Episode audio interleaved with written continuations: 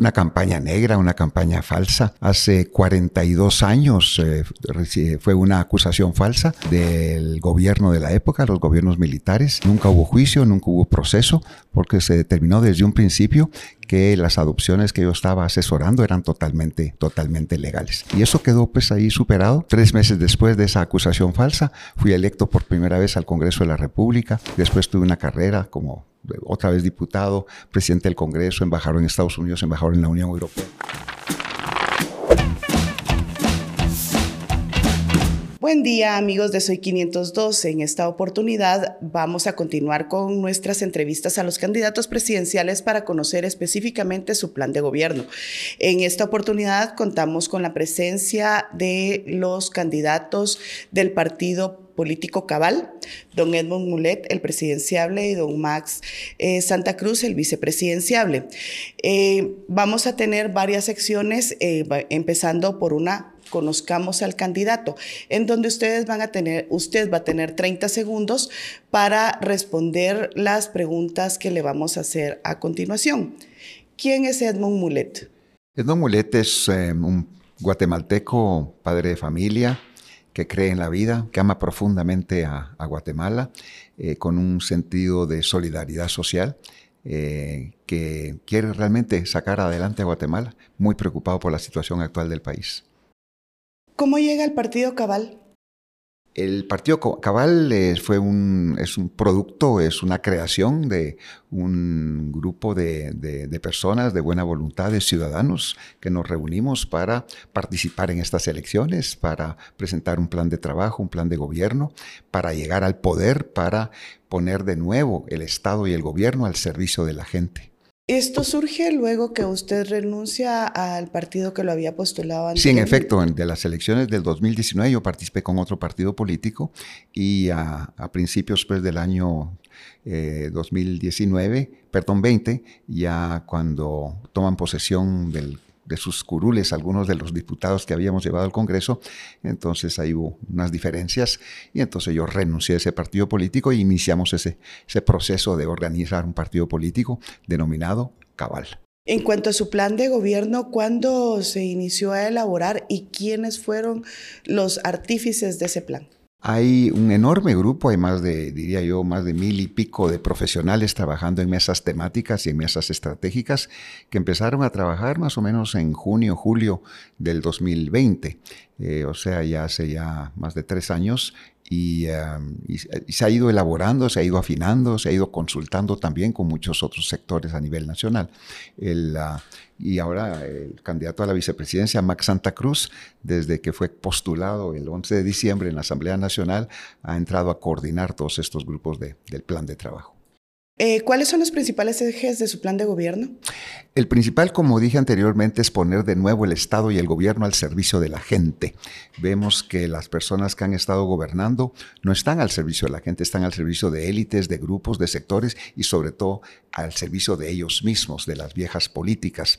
Entonces, eh, el Estado y el gobierno fueron concebidos para servir a la gente y eso es lo que queremos volver a hacer y combatir la corrupción. La corrupción que ha destruido y corroído a Guatemala, eh, o sea, un proyecto de transformación nacional es eh, la modernización del país, la modernización en temas de seguridad, la modernización del Estado, la modernización social, la modernización económica. En nuestro segundo segmento vamos a continuar hablando acerca del plan de gobierno con eh, temas puntuales en donde el candidato presidencial tendrá dos minutos para responder, eh, contarnos acerca del tema específico y vamos a hacer una repregunta o un tema eh, que nosotros consideremos en donde tendrá un minuto para responder. Entonces pasamos a el plan de gobierno. Hablemos de seguridad. ¿Qué contempla su plan de gobierno en temas de seguridad? Hemos identificado 200 puntos rojos complicados a nivel nacional y eh, lo que queremos es retomar el control de esos puntos rojos y garantizar la paz y la seguridad de los guatemaltecos. En términos generales, el Estado tiene todo el derecho de utilizar cualquier recurso a su disposición para garantizar esa paz y esa seguridad de los guatemaltecos. Y cuando digo todos los recursos, me refiero a todos los recursos, sobre todo en estos momentos en que la violencia, la criminalidad, los homicidios, las extorsiones han estado aumentando que han rebasado ya cualquier límite tolerable. Entonces tenemos que accionar ahí. Retomar el control de, los, de las cárceles de Guatemala. Hay 23 cárceles en Guatemala que no están en, el, el, Estado no las controla. Quien las administra y las controla son los vareros, son los delincuentes, son los ladrones, son los bandidos. Y el Estado tiene que tomar ese control. Lo vamos a hacer desde el primer día que se inicia el gobierno. Y vamos a nombrar a directores de esos centros carcelarios. Actualmente hay 23 cárceles y no hay un solo director nombrado. Quienes administran los centros carcelarios son los eh, eh, guardias del sistema penitenciario. O sea, tenemos que colocar gente ahí que sepa y que conozca. Tenemos que también que clasificar a los delincuentes. En esos centros de detención, ya eh, en sentencia, está un señor que se robó una gallina, un asesino, un homicida, un corrupto, están todos juntos. Entonces, vamos a clasificar para colocar a los más peligrosos en un centro de detención de alta Perdón peligrosidad. que lo interrumpa. En cuanto a retomar el control, usted dijo a nivel general también, y que van a utilizar todos los recursos. retomar el control con qué, con qué instrumento del Estado lo harán y todos los recursos se refiere al ejército también. En efecto, al ejército en muchos lugares del país eh, la gente reclama esa presencia del ejército en patrullas, el, ejército apoyando las patrullas de la Policía Nacional Civil. Esas patrullas conjuntas eh, son un disuasivo, son eh, una medida preventiva también. Yo lo hice en Haití, lo hice en otros países que me tocó supervisar y administrar en temas de seguridad y es un elemento muy importante para garantizar la paz y la tranquilidad de la gente y para que los delincuentes sepan que los están, los están Pero vigilando. No sería militarizar. No, para nada. Además es un tema temporal. En cuanto, ahorita estamos pasando por un tema urgente, una emergencia en temas de seguridad a nivel nacional y esto se haría por lo menos durante 18 meses y después ya veremos cómo se va estabilizando las diferentes áreas del país. Pero la gente necesita tener esa garantía y esa seguridad. Si no, vamos a seguir en ese proceso de degradación que a saber a dónde nos va, nos va a llevar. Nuestro segundo tema es el de economía. ¿Cuál es su propuesta principal en su plan de gobierno respecto a este tema? ¿Cómo levantar de nuevo o cómo impulsar la economía en el país? Son temas transversales. La economía, el empleo solamente se logra desarrollar con inversión, inversión nacional e inversión internacional. Nadie con dos dedos de frente va a venir a invertir a un país como Guatemala, en donde impera la corrupción, la impunidad. Llevamos ya más de tres años y medio en elegir magistrados de Cortes Supremas y magistrados de salas de apelaciones, donde la infraestructura está totalmente destruida. Eh, los puertos, por ejemplo, están siempre las, las, mismas mafias son las que administran los puertos. O sea que todo eso, todo eso son elementos que impiden el desarrollo económico del país. Y Guatemala tiene un potencial inmenso, como no lo tiene ningún otro país del mundo, para avanzar en ese desarrollo económico. Entonces, crear las condiciones para que haya inversión nacional e internacional nacional. Y eh, también vemos en, a temas puramente humanos como jóvenes que se gradúan de educación media o de las universidades no, tienen, no logran empleo porque les piden experiencia. Eh, y la gente que no tiene experiencia, los jóvenes tampoco tienen eh, empleo. Entonces la idea es crear un programa de apoyo para que una empresa o una persona, cualquier persona que contrate a un joven, que es su primer empleo, se llama el programa El Primer Empleo, el Estado va a cubrir el 30% de ese sueldo durante un año y es una forma pues para que ellos tengan, los, los que contratan empleados eh, tengan la motivación para hacerlos y que ellos también adquieran esa experiencia. ¿Y el salario mínimo? El salario mínimo es el que se establece cada año. O sea, eh, ¿va a continuar? ¿Usted no quitaría salario mínimo? ¿Sí se continuaría cada año? Ah, cada año, por supuesto, y ese, el salario diferenciado también es muy importante, pero es importante mantener ese salario mínimo. Sin el salario mínimo establecido, eh, se cometen abusos, se cometen barbaridades, entonces eso es muy importante vigilarlo. También hay que ver que el Ministerio de Trabajo no está cumpliendo con su trabajo, su función de supervisión, eh, sobre todo en el campo campo no se está pagando salario mínimo en muchos lugares. Gente que tiene derecho al, bono 14 o al, de, para Navidad, el ¿Aguinaldo? el aguinaldo, no les están pagando a veces esas, esos derechos que tienen. Entonces, eh, tenemos que apoyar a e, e, esa gente que está trabajando también. O sea, que no solamente los que están arriba, sino los que están abajo también. Eh, ¿Cuál es la propuesta que tienen para mejorar la educación en el país? Invertir en educación. Guatemala es el país de todo el continente americano que menos invierte en educación. Vamos a invertir en educación, pero en las nuevas tecnologías, el mundo digital, y vamos a dotar a todos los niños y a todos los estudiantes a nivel nacional de su tablet y su computadora, porque ahí están los empleos, ahí está el trabajo, ahí para allá va el mundo. Revisar el pensum también de estudios para concentrarlo en aspectos realmente para la vida. Y el, eh, eh, tenemos programas ahí preparados de capacitación para los maestros y los profesores para que ellos también puedan transmitir esas nuevas tecnologías a los, a los niños y a los jóvenes. Y también el tema de Internet. Ya tenemos todo listo para que haya Internet gratuito para los niños y los jóvenes a nivel nacional. Ahora bien, ¿qué piensa y cuál sería su relación con Joviel Acevedo? ¿Con quién? Joviel Acevedo. Joviel Acevedo. Ajá pues eh, no lo conozco, no conozco al Señor y yo eh, tengo muchísimos, muchísimos maestros a nivel nacional que están dispuestos a dar un paso adelante y eh, manejar el tema de la educación pública en Guatemala de manera distinta y diferente. Claro, pero él ha sido un personaje que ha marcado prácticamente ah, con muchos presidentes la línea política de la educación en el país. Entonces, ¿qué piensa de Bueno, hay, hay espacios para hablar, para negociar y para que todos avancemos en la modernización de la, y de la calidad de la educación en Guatemala. Eh, y no lo digo yo, las, eh, las propias evaluaciones que hace el Ministerio de Educación eh, todos los años ponen a Guatemala en los últimos lugares del mundo. Entonces tenemos todos que hacer un acto de contrición y reconocer que la calidad de la educación en Guatemala es de las peores y todos tenemos que hacer un esfuerzo en eso. Y estoy seguro que dirigentes sindicales y maestros y todas las personas involucradas en temas de educación estarán motivados pues en, en cambiar el modelo de educativo en el país. Ahora, en cuanto a sus planes en materia de salud, ¿cuáles serían los principales? hemos visto lamentablemente que el Ministerio de Salud, eh, digamos, en estos últimos cuatro años, tres, cuatro años, tuvo un aumento de cuatro mil millones, cuatro mil millones de quetzales de su presupuesto.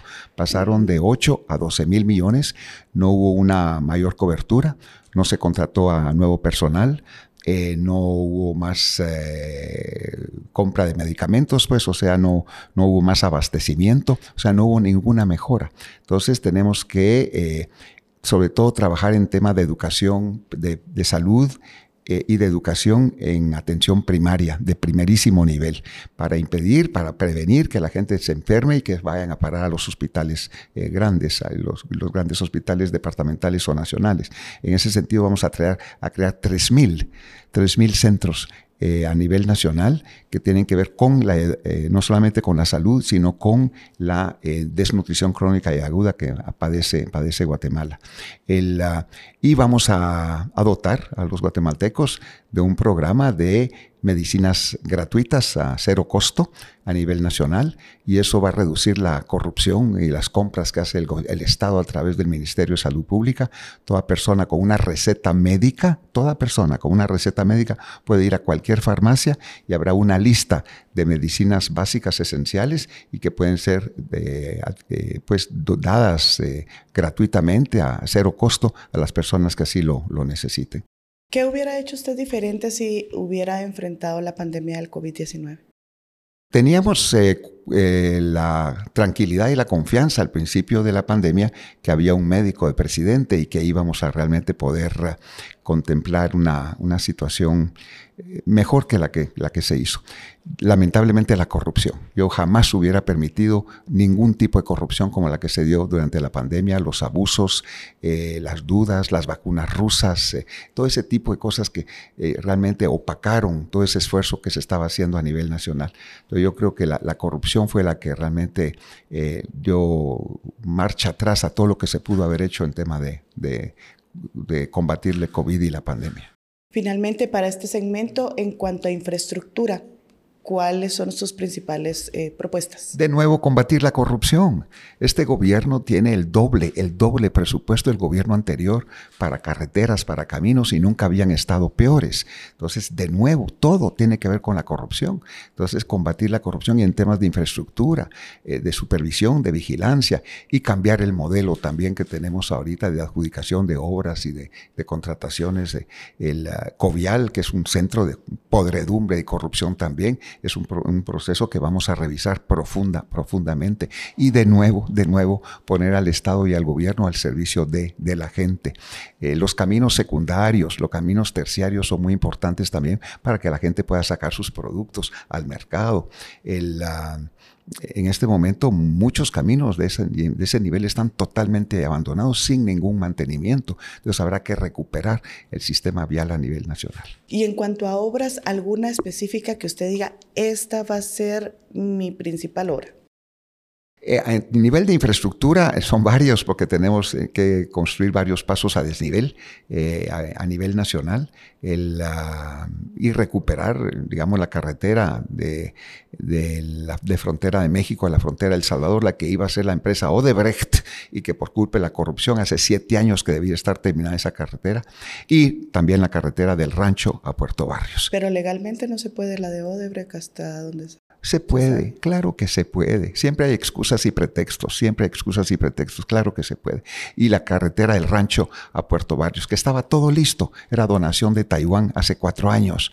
Ah, y dijeron que no, muchas gracias, porque había una cláusula que el gobierno de Taiwán iba a, trabajar, iba a identificar las empresas constructoras en Guatemala. No, no, no, dijeron. Nosotros vamos a identificar esas. Y por no, por no aceptar esa cláusula, tenemos cuatro años de retraso en la construcción de, esa carretera, que es la columna vertebral de la economía del país, del rancho para Puerto Barrios. Y eso es algo que tenemos que concluir. Vamos a iniciar ahora nuestro segmento Conozcamos al vicepresidenciable. Y en este caso, pues nuestro invitado es Max Santa Cruz, a quien quisiéramos preguntarle cómo llegó a este cargo. Llegué por una invitación, una amable invitación, un 15 de noviembre, en donde después de haber tenido un intercambio sobre la situación del país, el doctor Mulet me pregunta qué estaba haciendo. Y cuando le contesto qué estaba haciendo, temas de consultoría, asesorías profesionales, pero también arreglando unos temas familiares, me dice, bueno, ¿qué te parecería si me acompañas como vicepresidente de la República? Son aquellas preguntas que jamás uno espera y que no está preparado uno con una respuesta y me dice, ¿qué pensás? Pues primero que me honra muchísimo una propuesta viniendo de, tu persona, pero segundo es una respuesta que también conlleva un proceso responsable de poder decirte sí o decirte no en la medida de poder atender cuáles son las responsabilidades, las capacidades que en lo personal puedo ofrecer y aportar a un proyecto encabezado por el doctor Mulet. Así fue la historia y mi respuesta la obtuvo un jueves 25 de noviembre en horas de la noche, en donde le dije, será un enorme gusto y un enorme honor poderte acompañar en este proyecto de transformación de país. ¿Cuáles cree usted que son sus principales cualidades para ejercer este cargo? Bueno, es difícil hablar de cualidades propias, eh, suena bastante soberbio cuando uno lo hace, pero si puedo poner a la mesa algo que no es una cualidad, pero que sí es una característica, o quien pueda considerarlo una cualidad, puedo hablar que actualmente dentro de los binomios presidenciales que hay, soy el único candidato a la vicepresidencia que ha pasado por la vicepresidencia de la República, que ha tenido la oportunidad de conocer las entrañas de la vicepresidencia, de conocer una vicepresidencia que sí funciona, no una decorativa ni una que pasa desapercibida, algo que sí sirve para complementar esa importante labor que realiza el presidente y como bien lo ha mencionado el doctor Mulet, esa presidencia de la República entendida como presidente y vicepresidente en su complementariedad en la atención de los gabinetes específicos, en la parte estratégica del Gabinete General de Gobierno y en aquellos apoyos y necesidades que el presidente solicita. ¿Qué piensa actualmente de la figura de Guillermo Castillo? No me gusta hablar sobre las personas porque cada quien toma al final de cuentas su decisión de cómo quiere pasar a la historia. No conozco las interioridades de la relación entre el presidente y el vicepresidente actual. Eh, imagino que debe ser una situación sumamente incómoda, pero más allá de lo que pueda pensar de que está viviendo Guillermo Castillo o está viviendo Alejandro Yamatei, me preocupa mucho lo que Guatemala deja de vivir o deja de aprovechar a partir de que esa complementariedad necesaria en esa integración no se da. Guatemala es la que sale sufriendo a partir de una relación rota como la que tienen hoy en día ambos mandatarios. Ok, pasamos a nuestra siguiente sección, conozcamos al partido. Para esta también van a tener un minuto de cada respuesta. Podemos ir turnando, una ustedes, una eh, el vicepresidenciable, ustedes me dicen, o si gusta, pues podría ser solo usted. Don Edmund, ustedes me dicen si Sí, depende de la pregunta también, no sé. Ok, bueno, empecemos entonces. Ahí le hago, le hago yo sañas a él. y si no, todas a él. Se pasan la estafeta con mucho gusto. ¿Quiénes están financiando su campaña? Nosotros mismos, o sea, nuestros candidatos a alcaldes, nuestros candidatos a diputados, amigos, pero no tenemos eh, grandes financistas o compromisos con ningún grupo, con ninguna persona, con ningún sector. Okay. Nuestra segunda pregunta, ¿con qué partidos no harían alianza en el Congreso?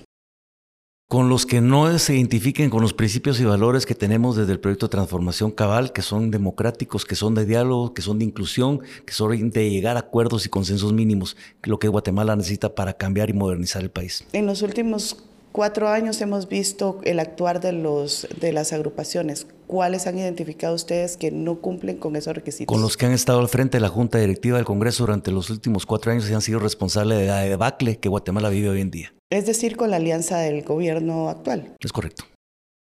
En 2026 terminará el periodo de la fiscal general. Si ella se postulara nuevamente, ¿usted volvería a elegirla para el cargo? Yo no creo que lo consideraríamos así. Habría, me imagino, otras personas más calificadas para ocupar ese cargo. ¿Qué propone para el combate a la corrupción? Primero, el ejemplo. Segundo, la aplicación de la ley, procesos transparentes, fiscalización permanente, acompañamiento de la auditoría ciudadana y tener la voluntad política para poder cambiar y transformar este lastre que eh, sin duda ha ensombrecido y ha flagelado a Guatemala permanentemente.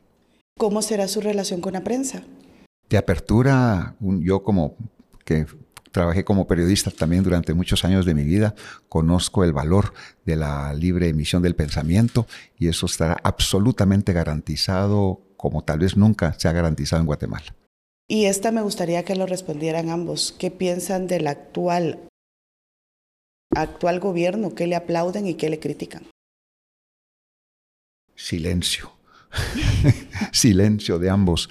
Em, yo le criticaría mucho, mucho, mucho, mucho, sobre todo la corrupción. Eh, nos quejábamos de Otto Pérez Molina y de Roxana Valdetti. Resultaron ser niños de primera comunión comparados con estos, insaciables en todo. Es algo impresionante lo que le están haciendo al país. Entonces, mi mayor crítica es cómo han permitido que la corrupción avance de esta manera dejó pasar una enorme oportunidad para fortalecer la institucionalidad en el país, desde la educación, desde la salud, desde poder generar y revolver la confianza que Guatemala ha perdido en el sistema democrático, esa enorme oportunidad, aparte de la corrupción y de lo que nos deja como una deuda ingrata que tendremos que pagar todos los guatemaltecos, es algo de lo que nunca, jamás deberíamos de olvidar. Pasaremos ahora a nuestro siguiente segmento. Esta es una de pregunta rápida en donde vamos a poner a prueba la agilidad mental del candidato a la presidencia. ¿Y de él por qué no? Eh, porque ahora le toca a usted. Gracias a Dios. y le vamos a eh, sacar de acá algunas em, palabras al azar en donde usted va a tener que responder lo primero que se le ocurra después de ver la palabra. Son 10 palabras y vamos a iniciar. Le prometo que hay 28 palabras acá y será su suerte. Empecemos. Sindicatos. Sindicatos hay buenos y hay malos. Libramiento de Chimaltenango. Eh, corrupción. Tránsito vehicular. Dolor de cabeza que se puede resolver. Bukele. Bukele, presidente del Salvador, allá. Corrupción. Terrible, nefasto, que ha destruido y corroído a Guatemala. Amnistía. Amnistía en, en algunos casos es importante. La reconciliación nacional es fundamental. Pago de favores. Corrupción. Guatemala. El país más hermoso del mundo. Odebrecht. Corrupción otra vez. Alcalde. Alcalde, ojalá que tengamos buenos alcaldes a nivel nacional. Ok, terminamos con esta sección y vamos a el momento incómodo. Acá va a tener eh, dos minutos para responder y podríamos ver eh, algunas preguntas. Si se vende como un partido político diferente, con una propuesta de cambiar el país y renovarla, sacarla de la corrupción, ¿por qué incluyó tantos candidatos, tantos candidatos y asesores, muchos de ellos señalados de actos anómalos cuando estuvieron en otros periodos? ¿Por qué reciclar? Eh, eso no es cierto, esa afirmación no es cierta. O sea, Julio Héctor Estrada. Y Julio Héctor Estrada no es corrupto, no, no, Julio César López Villatorio, Villatoro, perdón. Tomás Córdoba, Haroldo Quej. Pero esas personas no son, digamos, Haroldo Quej, por ejemplo, no Pero son reciclados. Pero no forma parte del partido. Por, ejemplo, por ejemplo, por ejemplo, él está trabajando a nivel departamental allá de asesor, pero no forma parte del partido. Pero es, un asesor externo que lo está pero Usted mencionó candidatos, candidatos a alcaldes, candidatos, a diputados, ¿verdad? Y entonces, por ejemplo, y ahí mencionó otros nombres que no han tenido Julio Héctor Estrada. ¿Qué me va a decir de Julio Héctor Estrada? De ninguna manera. Pero reciclado pero es una viene de otros, no, Yo, también vengo de, yo vengo de la Unión del Centro Nacional de Jorge Carpio. Yo fui diputado y presidente del Congreso de la República también. A nivel nacional existe gente muy buena que ha participado en otros partidos políticos, que han tratado de participar a través de los partidos políticos para eh, cambiar el país y no lo hicieron, no lo pudieron hacer por el entorno tal vez en su momento, pero es gente que quiere cambiar el país, que quiere participar, que quiere hacer algo por Guatemala. O sea que eso, el hecho hecho de haber participado antes en otros partidos políticos no es delito. Al contrario, necesitamos gente también con capacidad, gente con experiencia. El gobierno es cosa seria. No podemos llevar gente ahí a improvisar, a aprender, sino que tenemos necesidad de gente que, que conoce de administración pública y gente honrada y gente honesta. Yo creo que es una equivocación tener una premisa en donde por haber sido parte de una administración tengamos que tachar a una persona en su quehacer, en su participación política. Estamos veando un derecho que no queremos que nos veden a nosotros en términos generales. Lo que sí creo que podemos eh, diferenciar son las responsabilidades que cada quien en lo individual puede eventualmente presentar o pueden ser señaladas, pero en lo individual. Pero no es un error y no es una equivocación tomar personas con experiencia porque el país no puede quedar a la deriva con, como lo hemos visto en otras oportunidades, con personas sin absoluta ninguna experiencia que han vuelto a este país un circo. Tampoco ha sido la solución de los problemas de Guatemala. Yo creo que tenemos que ser responsables en el análisis individual de cada una de las participaciones y en las razones por las cuales las personas vuelven a participar o cuáles no deberían de participar. Perfecto. Ahora, Sé que lo ha mencionado en otras oportunidades, muchas veces se le ha preguntado al respecto, pero quisiera que nos explique para la audiencia y porque es una de las dudas que siempre surge, no solo en las redes sociales. ¿Por qué lo señalan de tráfico de menores? Una campaña negra, una campaña falsa, hace 42 años eh, fue una acusación falsa del gobierno de la época, los gobiernos militares, y eh, nunca hubo juicio, nunca hubo proceso, porque se determinó desde un principio que las adopciones que yo estaba asesorando eran totalmente, totalmente legales. y eso quedó pues ahí superado. Eh, tres meses después de esa acusación falsa, fui electo por primera vez al Congreso de la República. Después tuve una carrera como otra vez diputado, presidente del Congreso, embajador en Estados Unidos, embajador en la Unión Europea. Y las Naciones Unidas jamás, jamás, jamás me hubieran contratado o me hubieran permitido ser funcionario de los más altos niveles de Naciones Unidas si esa acusación hubiera sido falsa. Y ahí está la mano peluda, la mano peluda de siempre, tratando de escarbar cosas que son falsas en acusaciones totalmente, realmente, totalmente fuera de lugar. Lo que sí me arrepiento, debo decir, es que eh, por no haber ayudado a más niños en aquel momento, durante la guerra, a que tuvieran una familia, un amor, un entorno, oportunidades de salir adelante, de educación. fueron pocos niños los que pudimos ayudar. ¿Cuántos fueron aproximadamente? En ese caso fueron cinco niños. Ahora, por último, si no ganara esta elección, ¿volverá a intentarlo dentro de cuatro años? Pregúnteselo a mi esposa. bueno, ya, ya veremos lo que la historia nos dice, ¿no? Pero en cualquier caso, si, si no ganamos, estamos siempre, yo en lo personal, siempre dispuesto a trabajar por Guatemala. Hay muchas áreas también, no solamente en áreas políticas, sino en temas de educación, por ejemplo, que me interesa muchísimo de hacer avanzar Guatemala en una educación diferente y, eh, y para ayudar sobre todo a los niños y a los jóvenes de Guatemala para que tengan un mejor futuro.